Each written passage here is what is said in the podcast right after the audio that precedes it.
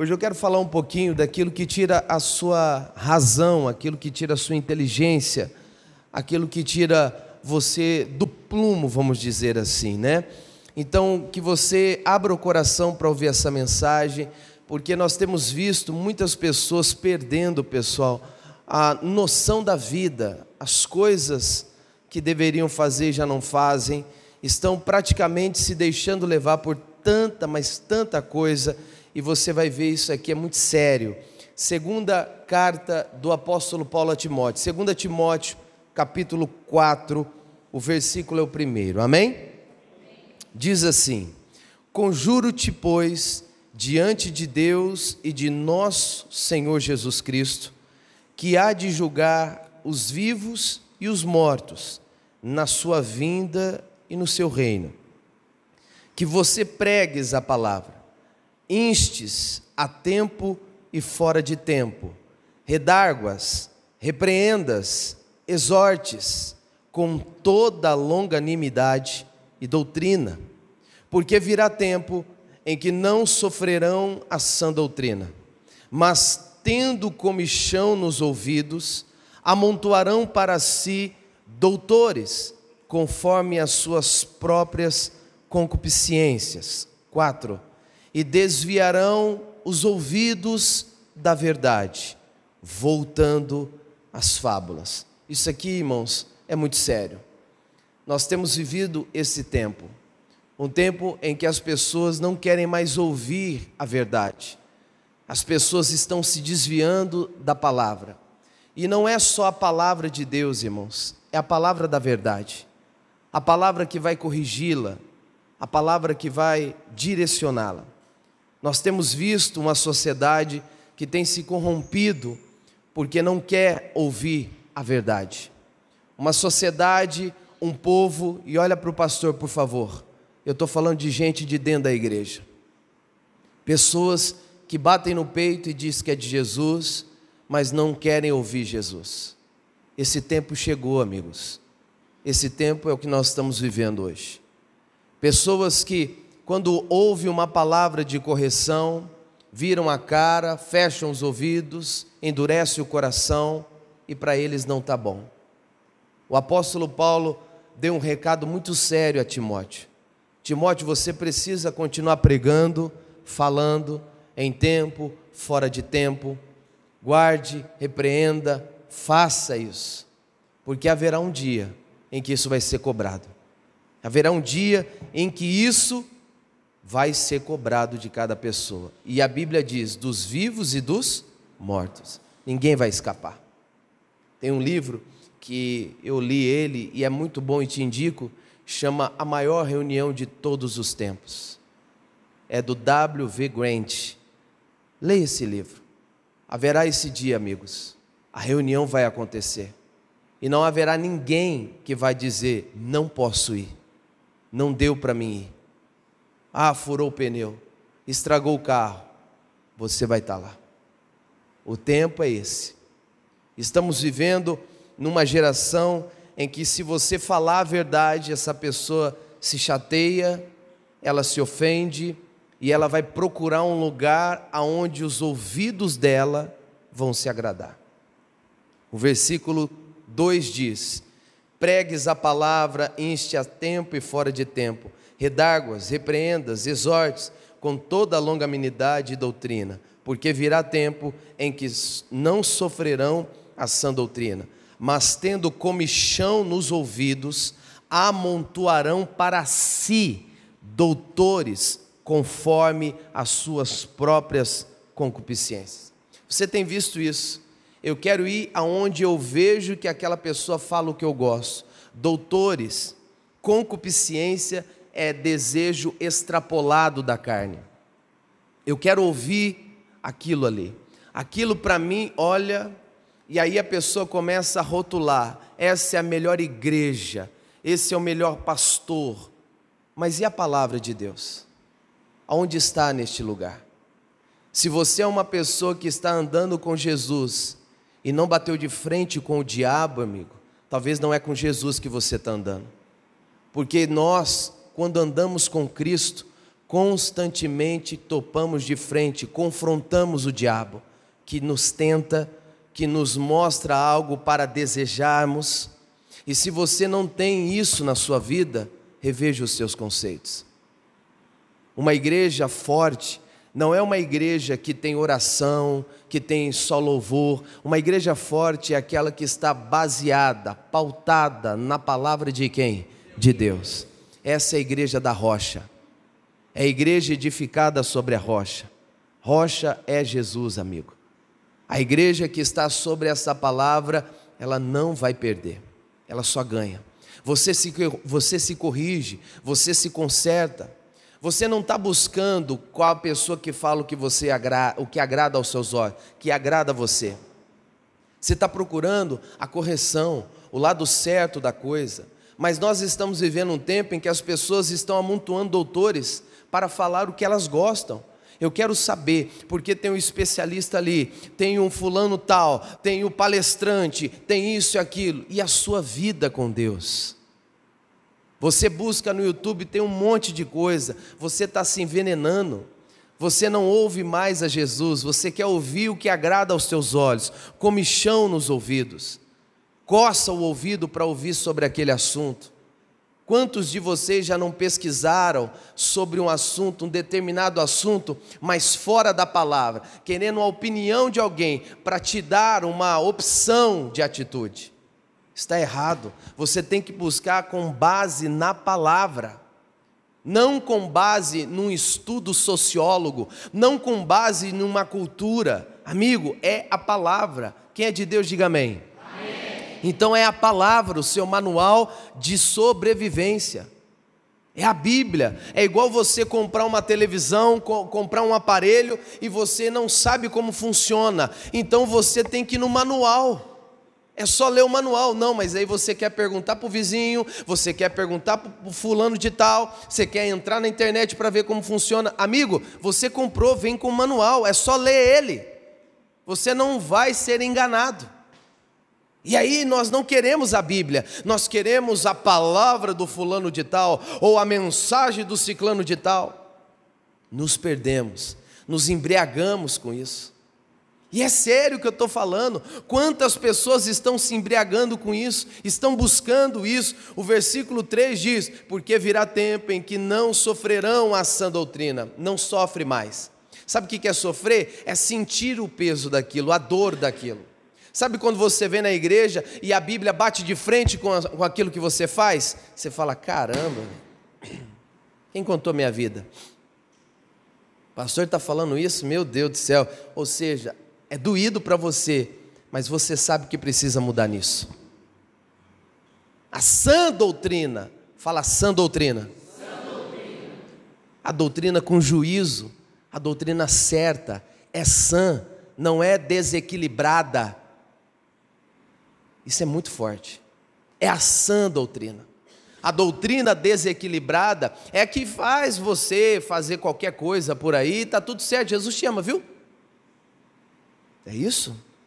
Então não há correção? Não há mudança? E aí a gente vê muitos crentes fracos, sem raízes, pessoas que qualquer coisinha mudam de igreja, acha que igreja é pastelaria. Não tá bom aqui, eu vou comer o pastel lá. Vai. Vai comer um pastel estragado, você vai ver o que acontece com você. Daqui a pouco você está na, na UTI. Você pode pegar uma doença, uma enfermidade, uma bactéria, você pode morrer.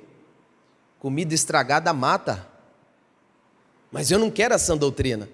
Eu quero a doutrina que me deixa à vontade, desequilibrado. Não há equilíbrio naquela pessoa. E ela tá, não, tá tudo bem. Versículo 4 fala assim, ó: "E desviará, desviarão os ouvidos do que, gente? Hã? O que é a verdade para nós? Deixa eu tomar uma água aqui. O que é a verdade para nós? Hum, uhum. Será que estamos dispostos a ouvir a verdade? Será que estamos realmente com o coração aberto para ouvir essa verdade? Quando a palavra vier de encontro ao que você anda fazendo de errado, você está disposto a ouvir essa verdade? Ou você vai dizer que é o pastor que está com pegação no seu pé? Mas eu quero me desviar dessa verdade. E sabe por que você quer se desviar dessa verdade? Porque você está embriagado nesse tipo de doutrina que não é sã, mas é desequilibrada. O versículo 5 diz assim: Mas tu, sê sóbrio em tudo, sofre as aflições, faze a obra de um evangelista, cumpre o teu o quê? Sofrer, pastor? É. Mas não é um sofrimento para acabar com a sua vida. É o sofrimento de mudança. Fala a verdade, olha para o pastor. Quantos de nós que quando aceitamos a Jesus foi sofrido, mas tivemos que corrigir? Tinha hora que você falava, meu Deus do céu, como é que eu vou parar com isso?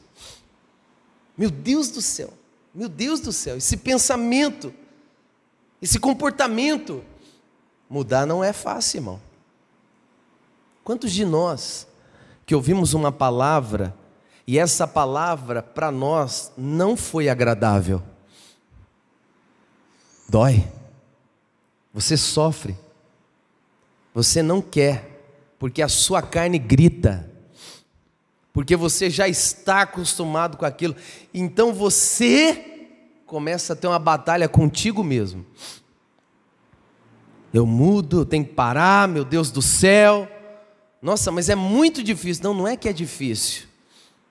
É que quando há uma mudança, quando há uma transformação de vida, existem comportamentos que você estava realmente viciado e que você, para mudar, você chega a sofrer. Chega a ficar inquieto. É igual açúcar. Já ficou sem açúcar uma semana? Tem gente que fica mal-humorado, invocado, chateado, começa a tremer. tenta ficar sem açúcar. Açúcar não, vamos fazer o seguinte: tenta ficar sem refrigerante uma semana. Tem gente que não suporta, irmão. Fica revoltado, grita com todo mundo: Deixa eu beber meu refrigerante, qual é o problema? Pode beber, eu só estou te dizendo que você não aguenta ficar sem porque o seu corpo está viciado. Não é que é pecado, querido, mas é que você não percebe que você está tão viciado que quando vem uma verdade dizendo que o açúcar é pior que cocaína, você fica, não, não é bem assim. Então fica uma semana. Você vai ficar igual o cara que usa cocaína, doidão. Tô doido, tô doido, tô doido, tô doido, tô doido. Tem gente que é tão viciado em açúcar que quando não tem nada para ele comer, ele pega uma colher de açúcar e mete na boca. Fala de Solo na Guimanone. Mas pastor, o senhor tem que entender que um docinho, um docinho não faz mal para ninguém. É, o vício faz isso. Faz você normalizar o que estraga. Isso te parece alguma coisa com a sociedade pecaminosa? Normalizando o que é errado? Normalizando o que é pecado? Normalizando o que Deus condena? Por causa do vício, a concupiscência da carne. E aí, sabe o que, que você vai procurar? Um, um cara, um doutor, um especialista que fala que o açúcar é bom. Vocês estão entendendo o exemplo aqui? Eu estou fazendo uma analogia, uma comparação, um paralelo. Eu vou procurar alguém que diz que o açúcar é bom, porque afinal, gente, o açúcar, quem não gosta de um pudim? Com calda de caramelo. Você gosta de pudim? Sim. Claro que gosta. Falar que não, você está mentindo. Quem não gosta de um sorvete? Quem gosta de sorvete aqui? Deixa eu ver. É. Você está olhando para uma pessoa que, se eu não tiver um domínio próprio, manifesta o espírito do sorvete em mim. Pergunta para Miriam.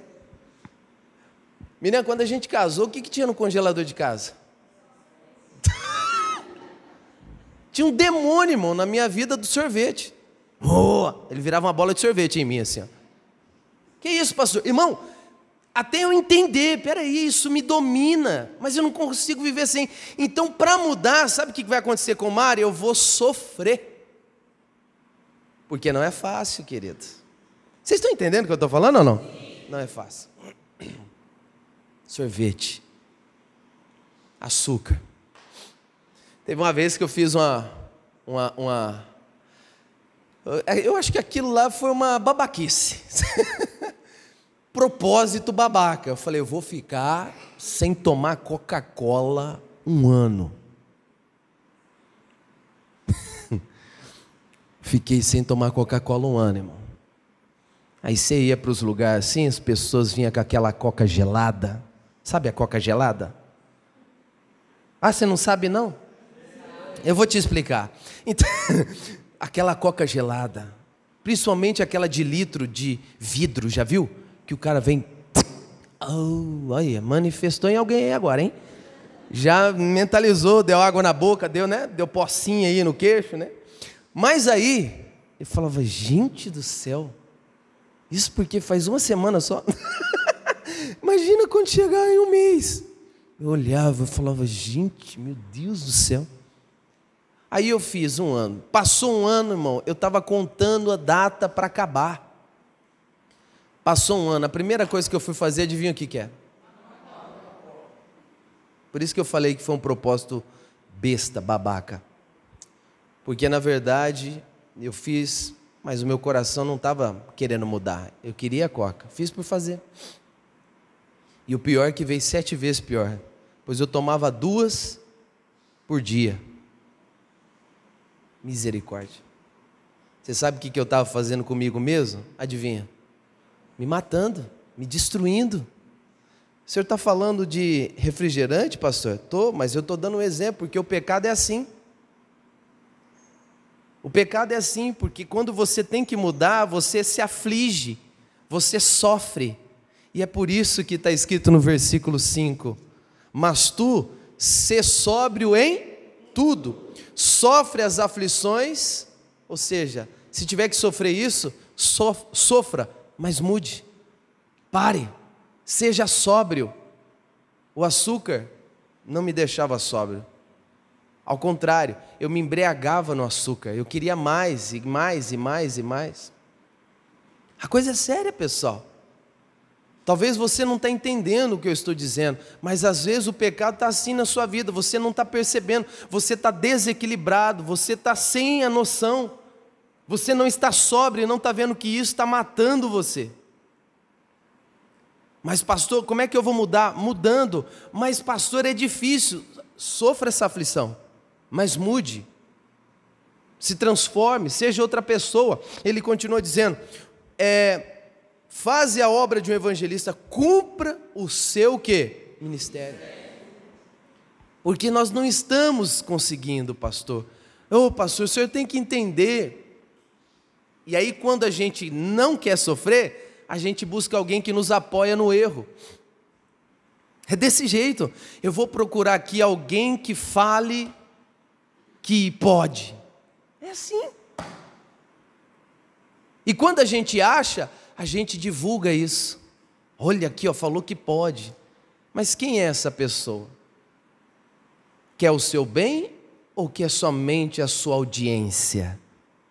Oh! Pegou isso? Existe uma diferença de querer a sua audiência e querer o seu bem. E você está embriagando. Erros, erros, erros, erros, erros. E o pior de tudo é que tem pessoas que, quando o pastor está pregando uma coisa como essa, a pessoa não aceita e ela até fala mal desse pastor. Marcos capítulo 6, olha só. Marcos capítulo 6. O Evangelho de Marcos, capítulo 6. Marcos, capítulo 6.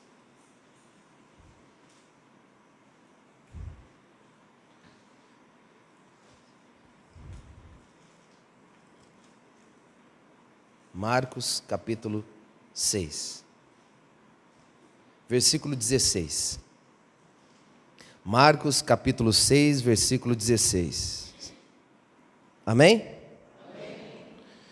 Herodes, porém, ouvindo isso, disse: Este é João que mandei o quê? Fala bem alto. Degolar. Ressuscitou dos mortos. Versículo 17. Porquanto o mesmo Herodes mandara prender a João e encerrá-lo, manietado no cárcere, por causa de Herodes, mulher de Filipe, seu irmão, porquanto tinha casado com ela. Pois João dizia a Herodes: Não te é lícito possuir a mulher do teu irmão. O que, que o Herodes mandou fazer com o João? Está entendendo? Às vezes, quando a pessoa não fala o que te agrada, você quer acabar com ela. Falar mal, degolar, arrancar a cabeça, destruir. Mas por que, que o Herodes fez isso? Porque ele estava embriagado no erro dele, não é isso? Sim. Entendeu? Como é que você pode dizer que eu tenho que parar com o meu açúcar? O que você pensa que é? Estou dando novamente um exemplo aqui, o um paralelo, tá?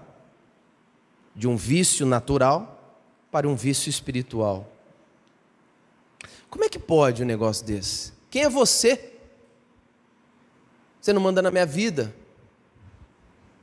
E aí a gente começa a, a falar mal, a apontar, a degolar, a tirar. Só que nós estamos nos autodestruindo. E você não consegue ficar sem isso porque você está embriagado nisso. Herodes estava embriagado naquilo, envolvido naquilo. Herodes estava sóbrio ou são?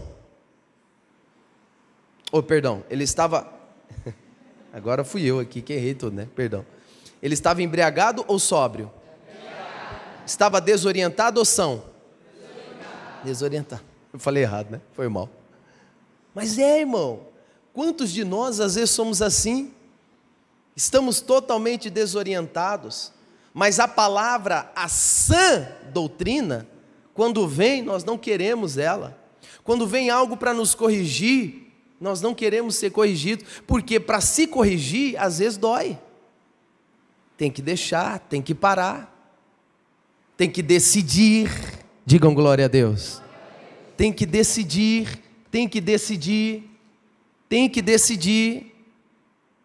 O apóstolo Paulo um dia ele falou o seguinte, ó, quando eu era criança, eu falava como criança. Mas quando eu decidi crescer, eu já não falo mais como criança. Ele decidiu crescer. Olha para o irmão do lado e diga para ele: decida evoluir. Não, fala para o irmão: decida, crescer. crescer. Amém. Porque tem gente criança, irmão. Não, estou de mal. Não volto mais nessa igreja. Eu vou para outra. Eu vou para a igreja do Reino Galáctia. Eu vou para a igreja celestial. Eu vou vai para onde você quiser. Só que um dia essa verdade vai cobrar de você. Nós lemos lá, dos vivos e dos mortos. Mas, pastor, pare de amontoar para você doutores que falam o que você gosta, o que seu ouvido gosta. Porque tem gente que gosta, irmão de ouvir aquilo que apoia ela nas coisas erradas. O Herodes não podia ouvir a verdade, então mandou matar. Não quero saber, não estou nem aí, mas o Herodes estava bêbado por causa daquela prática, estava embriagado por causa daquilo, sendo que a Bíblia nos manda ser sóbrios. É aquilo que não tira a sua razão, aquilo que não tira o seu equilíbrio, o seu domínio próprio. E quando isso vem pela palavra de Deus, e você aceita, sua vida começa a melhorar, sua vida começa a mudar. Digam glória a Deus. Mas se nós nos embebedarmos nisso, amigo. Efésios capítulo 5. Olha isso aqui, ó. Efésios capítulo 5. Tá fácil. Efésios capítulo 5 diz assim: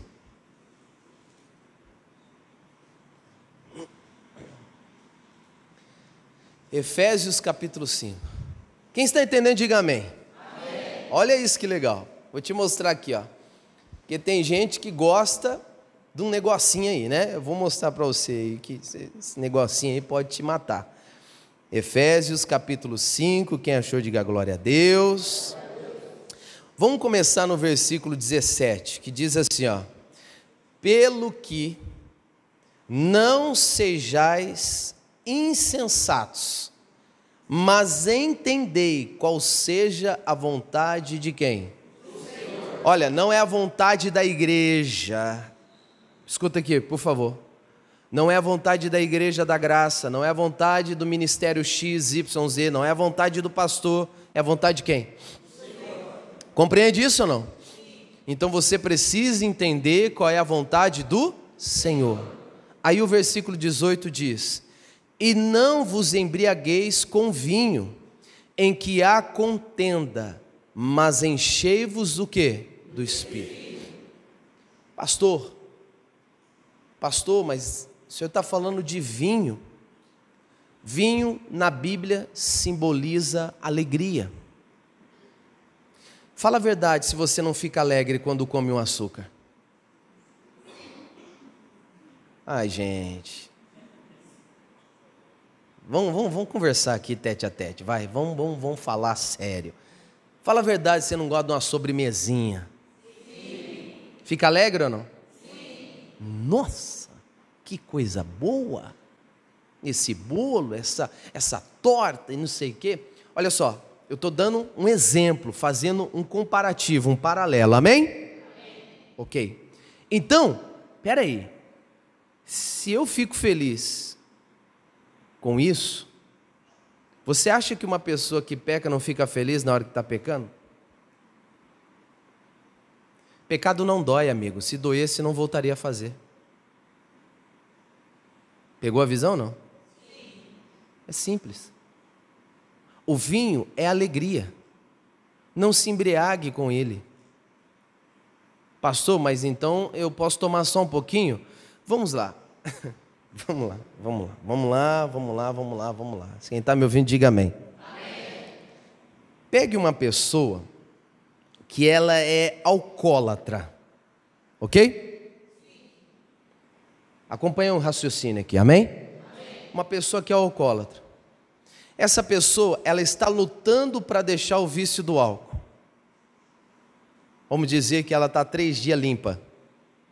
Aí você olha para ela e fala o seguinte: toma só um gole. Eu te pergunto, essa pessoa que está passando uma aflição, uma luta, para ficar limpa três dias, sem uso do álcool. Você acha que um gole para ela vai ajudar ou vai piorar? Hã?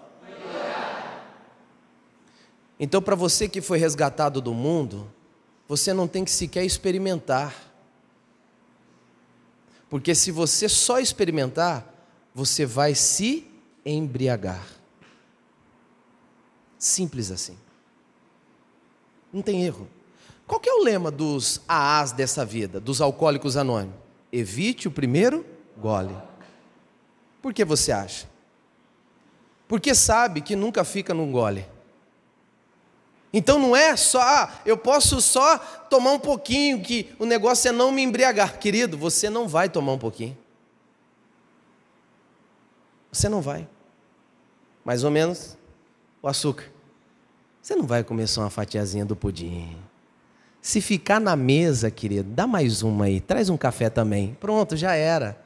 Daqui a pouco você comeu metade do pudim, o metade do pote de sorvete, você tomou a garrafa inteira de coca e está tudo bem para você. Ou seja, você acabou novamente de se embriagar. A alegria do mundo é assim, pessoal. O pecado, o erro é assim. Não, vem cá, deixa eu só te mostrar um pouquinho. Daqui a pouco você está embriagado. E você que lutou para sair daquilo, você que lutou para deixar aquilo, aí de repente você, não, é só, ô oh, pastor, não, ah, mas que é isso, pastor? Olha, a gente precisa, né, é, dessa coisa. Não, não, não precisa não. A Bíblia está dizendo aqui, ó, você precisa do Espírito, porque o Espírito de Deus ele te deixa são. E uma pessoa sã, ela é responsável pelos próprios atos. Ou você nunca viu essas pessoas que se embriagam, faz uma anarquia e no outro dia fala: "Eu não lembro. Já viu gente assim ou não? Não lembro nada do que eu fiz, eu estava bêbado. Aham, aham, aham. Então quer dizer que a bebida tirou a sua razão? Tirou o seu domínio? E o pecado não tem sido assim? Ah, mas eu fiz porque na verdade eu não sabia. Você não quis saber, é diferente. Porque quando foi falado, você disse: não, degola ele. Não, corta essa cabeça. Não, essa igreja não é para mim. Não, não é isso que eu conheço. Não, porque a Bíblia. Os doutores da lei, você pesquisou, você ficou sabendo, e de repente você questiona. Agora, o mais complicado está em Isaías 28. Olha isso aqui. Abra sua Bíblia lá. Isaías 28. Vocês estão entendendo, né, pessoal? Sim. Amém. Então hoje vai ter gente que vai aqui dar uma desacelerada no refrigerante e vai, e vai tomar um juízo na vida para não ter uma vida errada. Não estou aqui para falar da sua, da sua alimentação, não é isso. Mas se você parar para pensar, hoje o que vicia você é o que faz você morrer aos poucos todos os dias. Todos os dias. Isso no mundo espiritual é tão, é tão certo como a luz do dia a cada amanhecer. Quantas pessoas, irmãos, que você conhece que poderiam estar melhores, mas não estão, porque foram provar e se embriagaram. Na alegria do mundo, naquele filme picante, naquela ideia de você aceitar tudo. Olha, a sociedade está nojenta.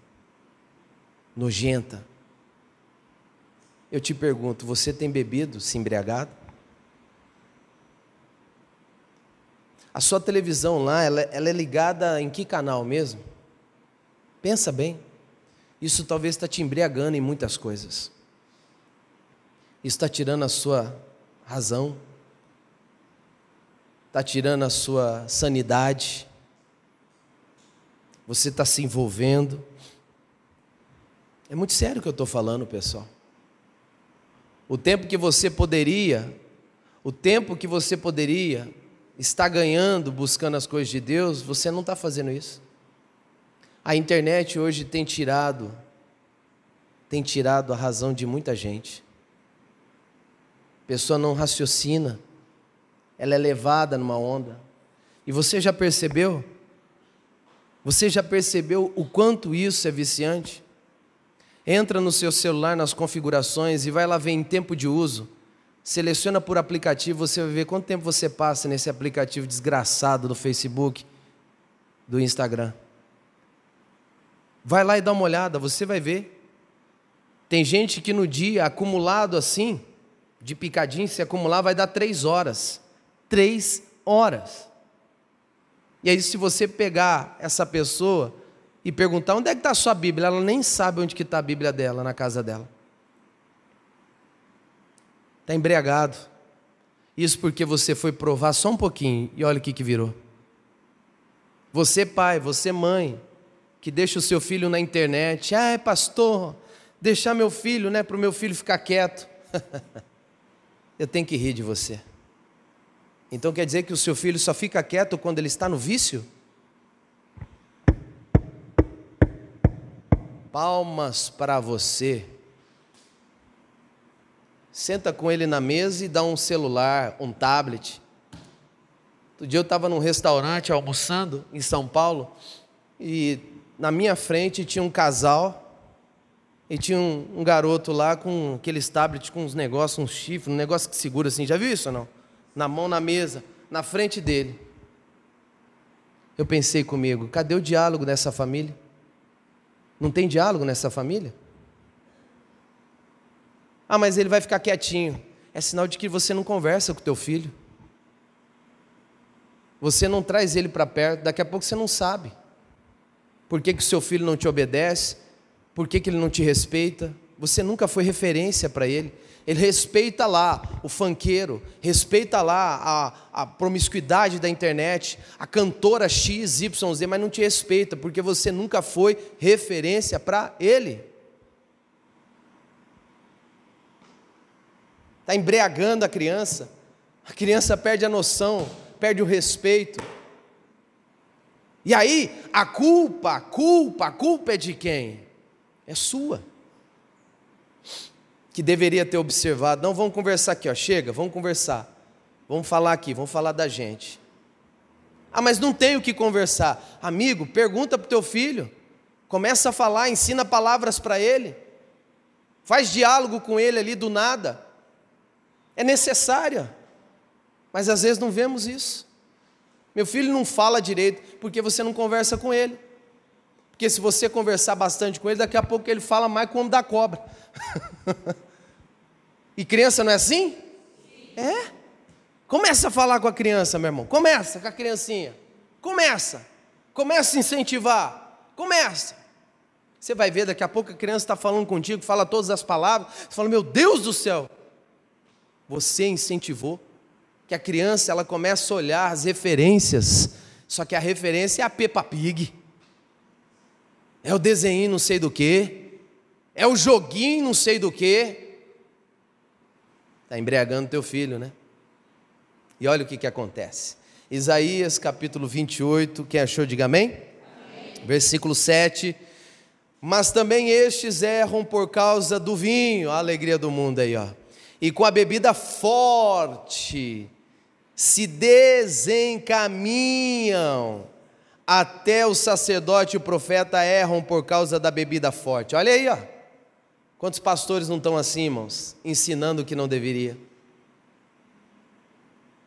Querem estar lacrando, pregadores querendo lacrar. Outro dia eu vi um pregador falando uma coisa que eu achei nojento, irmão. Eu não vou falar aqui não.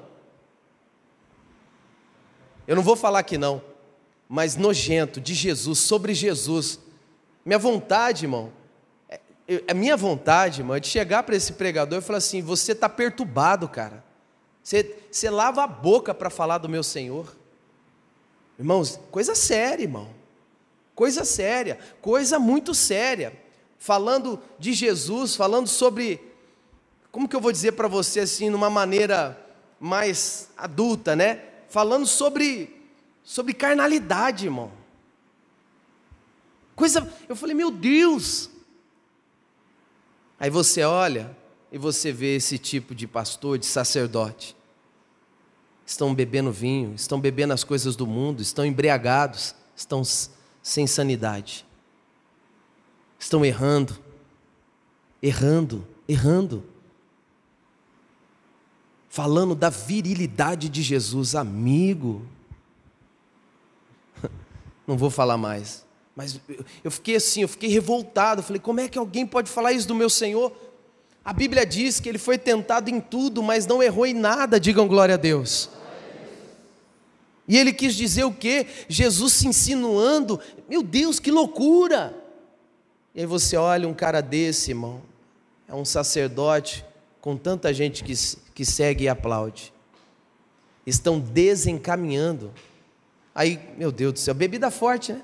Aí diz aqui mais, ó, são absorvidos do vinho, desencaminham-se por causa da bebida forte, andam errados na visão e tropeçam aonde? No juízo. Para de andar errado, para de tropeçar. Observe a palavra de Deus, observe a sã doutrina, observe a mensagem, observe aquilo que Deus está te dando, amigo. Não deixe o diabo arrancar você da verdade, da palavra. Oséias capítulo 4, versículo 11 diz que aquele que tem a bebida forte, aquele que se embriaga no vinho, aquele que bebe a bebida forte, esse não tem inteligência. O contrário de inteligente é o quê? Ai, Jesus. É o quê? Provérbios 20 fala também. Vamos abrir rapidinho que está perto aqui. Ó. Provérbios capítulo 20 só para a gente poder orar e clamar a Deus, irmãos, porque a gente precisa estar nessa sã doutrina, sã palavra. Versículo 1. Provérbios 20, versículo 1. Nós tem muito conteúdo aqui hoje, amém? amém. Muitos versículos para você estudar, meditar, em nome de Jesus. Olha só, Provérbios capítulo 20, versículo 1. O vinho é escarnecedor. Escarnecedor. A alegria do mundo, ela escarnece com as coisas de Deus. Você sabe, outro dia eu vi uma coisa e eu não concordo, irmão. Pessoa fazendo stand-up cristão. Você já viu isso também? Cuidado com isso. Você está bebendo o vinho do mundo, irmão. Cristão não é para ser igual ao mundo. Mas às vezes tem pegado o mundo e colocado dentro da igreja. O cara faz stand-up para crente. E o pior, se fosse uma coisa mais natural, uma coisa sem atacar uma, uma denominação, uma igreja, ou até mesmo um comportamento, mas não, e o povo ri, o povo. Cuidado com isso. O Salmo capítulo 1, versículo 1 em diante, aquele que assenta na roda dos escarnecedores. Cuidado para você não estar tá sentando na roda dos escarnecedores. Está rindo, está lá, está dando gargalhada, você não percebeu que ele está imitando o mundo, mas está trazendo para dentro da igreja? Você está aplaudindo? Tem gente que paga ainda para isso. Eu não, eu não consigo entender isso. Por quê, pastor? Porque a Bíblia está dizendo que o vinho, a alegria do mundo, é escarnecedor. A alegria do mundo escarnece com a nossa fé, irmão. E a gente está aplaudindo e tem gente que paga. Você, você perdeu o juízo, você deve estar embriagado também. Eu não consigo. Não entra na minha cabeça. Não entra. Não dá. Como é que pode eu estar olhando, rindo, porque a pessoa está zoando a minha fé, zombando da minha fé, e eu vou pagar e aplaudir e acho que está tudo bem? Ah, a gente tem que ser feliz, né? Tem que ser, mas não escarnecendo, porque a Bíblia diz que nós não devemos sentar na roda dos escarnecedores. Mas talvez para você essa palavra não é boa. Talvez para você essa palavra é besteira, mas como nós vimos, é porque você está tão embriagado que você não quer se corrigir. Se embriagou tanto, aí diz o versículo: o vinho é escarnecedor e a bebida forte alvoroçadora, e todo aquele que neles errar, nunca será o que? Sabe. Não erre neles não se envolva com ele, não beba, não experimente, digam glória a Deus. Posso dar mais um versículo que me veio aqui agora? Efésios, capi... não, Timóteo, Timóteo, Timóteo, capítulo 3. Segunda carta de Timóteo, capítulo 3. Rapidinho, pessoal. Não é Efésios, não, é Timóteo. Esse aqui vale a pena, vale a pena você guardar isso aqui também. Timóteo, capítulo 3. Lá no Novo Testamento, irmãos. Segunda carta a Timóteo capítulo 3. Olha só.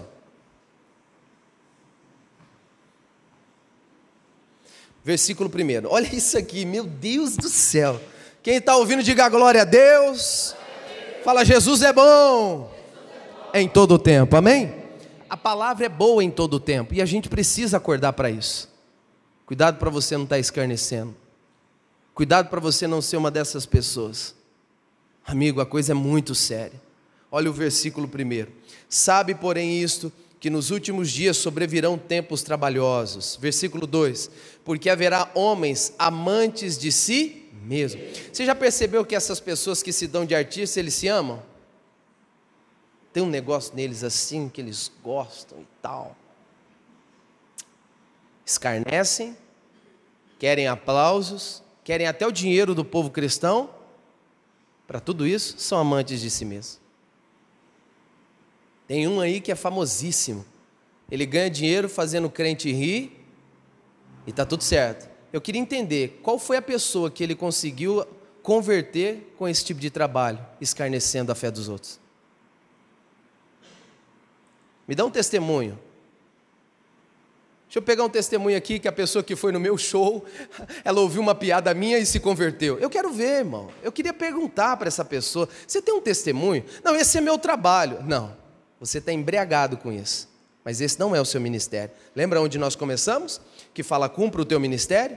O teu ministério não é escarnecer. O teu ministério não é se embriagar e fazer os outros se embriagar. Vocês estão ouvindo o que eu estou falando, pessoal? Isso é muito sério. Me dá um testemunho de uma pessoa que ficou contando piada de crente, fazendo os outros rir. Me dá um testemunho de que alguém que se converteu, alguém aceitou Jesus nesse show. Bate na minha cara, irmão. Eu quero ouvir. Como é que tá? Como é que nós estamos vivendo essa época? Esse é o tempo trabalhoso, irmão.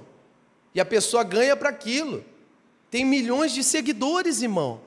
E nós estamos nos embriagando com coisas assim. E para nós está tudo certo. Não, não está não, irmão. Porque uma pessoa assim não é sábia. Essa alegria não é de Deus. Não se encha com isso, mas enchei-vos do Espírito. Digam glória a Deus. Diz mais: porque haverá homens amantes, versículo 2, de si mesmos, avarentos, presunçosos, soberbos, blasfemos, desobedientes a pais e mães. Olha para mim aqui, ó, pais e mães. Você pode colocar ministério. Às vezes o cara nem ouve mais o pastor dele e nem está debaixo de uma unção da igreja dele. Pastor como um pai, a igreja como a mãe a pessoa nem ouve mais, ela nem congrega mais, ela não está nem aí com a igreja dela, porque o que vale é ganhar dinheiro com isso, é embriagar os outros com isso, é escarnecer, é a alegria do mundo, é o vinho que tira a sanidade. Vocês estão entendendo, gente, isso? Quem está entendendo, diga glória a Deus. Isso é muito sério. E olha, continua mais: ingratos, profanos, sem afeto natural, irreconciliáveis, caluniadores, incontinentes, cruéis, sem amor para com os bons. Se não tem amor com os bons, meu irmão, vai ter com os maus? Sendo que Jesus disse que até para orar pelos que nos perseguem. Mas olha o que, que ele fala, versículo 4: traidores, obstinados, orgulhosos, mais amigos dos deleites do que amigos de quem? Meu Deus, cinco para encerrar. Tendo aparência de piedade, mas negando a eficácia dela. Para encerrar, destes o que? Afasta. Faz o que? Afasta. Afaste destes. Então Deus está dizendo para nós mudar ou não? Sim. Deus está dizendo para nós não nos embriagarmos com isso? Sim. E como é que a gente faz? Olha, quase ficou bonito, pessoal. Como é que a gente faz? Se afastando. Faz uma limpa no seu Face hoje. Faz uma limpa no seu Instagram. Faz uma limpa no seu YouTube. A coisa é séria. Faz uma limpa na sua agenda. Cuidado, você pode estar se embriagando. Não, o senhor está falando demais. Já está embriagado. Eu estou te pregando a palavra. Pessoas que aparentam ser bons, mas negam a bondade. É desse jeito que o mundo está, pessoal. E sabe o que mais o mundo quer? Embebedar a humanidade. Dá para a humanidade o vinho, porque com o vinho eles se embriagam. E você embriagado, você não tem domínio nas suas ações. Você é levado por alguém. Alguém aqui que já foi do mundo e já ficou bêbado, que teve que depender de amigo para levar embora? Levanta a mão. Um só. Os outros não querem levantar a mão. Irmão, é verdade. Eu lembro um dia que nós estávamos num, num, numa, numa balada, eu era muito jovem nessa época, tinha os meus 16 anos, e a gente chegou, era meia-noite na balada. Um amigo meu, Júnior, a gente chegou, eu, eu o Júnior, o Bozó e estava o Marquinhos juntos, nós quatro. Nós entramos na balada, era meia-noite. Eu lembro, eu lembro disso porque naquele dia o meu, meu tio estava fazendo a segurança da balada. E meu tio, é, na, época, ele trabalhava na Polícia Civil e de final de semana ele fazia uns bicos de segurança particular para eventos, lugares assim. E aí eu lembro que eu vi meu tio lá, e eu falei, ô tio, tudo bem? Aí meu tio falou assim, Zé, meu tio me chama de Zé Bolinha, Zé Bolinha, ô Zé Bolinha. Por que Zé Bolinha? Porque eu sempre gostei de jogar bola na rua e ele ficava me, me zoando, né? Ô Zé Bolinha, ô Zé Bolinha, Zé Bolinha. E aí ele falou assim, ô Zé Bolinha, hoje eu tô aqui, hein? você toma juízo e tal. Mas eu não era de bagunça. Mas ele falou, porque é tio, aquela coisa e tal. Eu falei, não, tio, entramos meia-noite. Eu lembro disso. Amigo, deu uma da manhã, o Júnior e o Marquinhos. tinha já dado PT já. PT. Já tinha, já era. Aí eu, o Tiago, nós pegamos eles assim e levamos eles escorados para fora e sentamos numa praça que tinha na frente do lugar, isso na cidade de Birigui. E eles estavam lá largados, não falava nada. Já, já viu gente assim ou não? Já viu ou não? Você nem entende o que a pessoa fala, né? Tá tão bêbado. E você vê a fragilidade da, da pessoa. Se quiser bater, se quiser assaltar, se quiser roubar, se quiser arrancar a roupa, deixar de cueca lá para ficar sendo zoado por todo mundo, a pessoa está tão, tão fragilizada que ela não consegue se proteger. A embriaguez faz isso. Você depende de alguém. E o mundo quer que você se embriaga para você depender dele. É isso que o mundo faz. Ele te dá o vinho para você se alegrar, se embriagar e depender cada vez mais dele. Mas uma pessoa sã, ela não comete esse erro. Ela não cai nesses riscos. Ô oh, pastor, o que o senhor está querendo dizer? É hora de você ser embriagado pelo Espírito Santo, amém? O Espírito Santo nunca vai te colocar numa furada. O Espírito Santo nunca vai colocar a sua vida em risco. O Espírito Santo nunca vai deixar você sozinho. O Espírito Santo nunca vai te humilhar, como a embriaguez faz. O Espírito Santo, irmão, ele vai fazer você ter um brilho que você nunca teve, uma alegria que você nunca teve. Digam oh, aleluia! Mas é preciso buscar. Mas como vamos buscar o Espírito Santo? Se nós estamos andando com pessoas que nos levam para o vinho do mundo, afaste-se deles, deixe eles para lá. Hoje é dia de você chegar para Deus e falar: essa semana tem muita coisa que eu vou ter que me afastar, que tira a minha ra racionalidade, a minha razão, a minha sanidade. Tem muita coisa que eu vou ter que deixar de consumir, deixar de beber, para que eu não venha ficar dependendo de alguém ou de alguma coisa. Quem entendeu, diga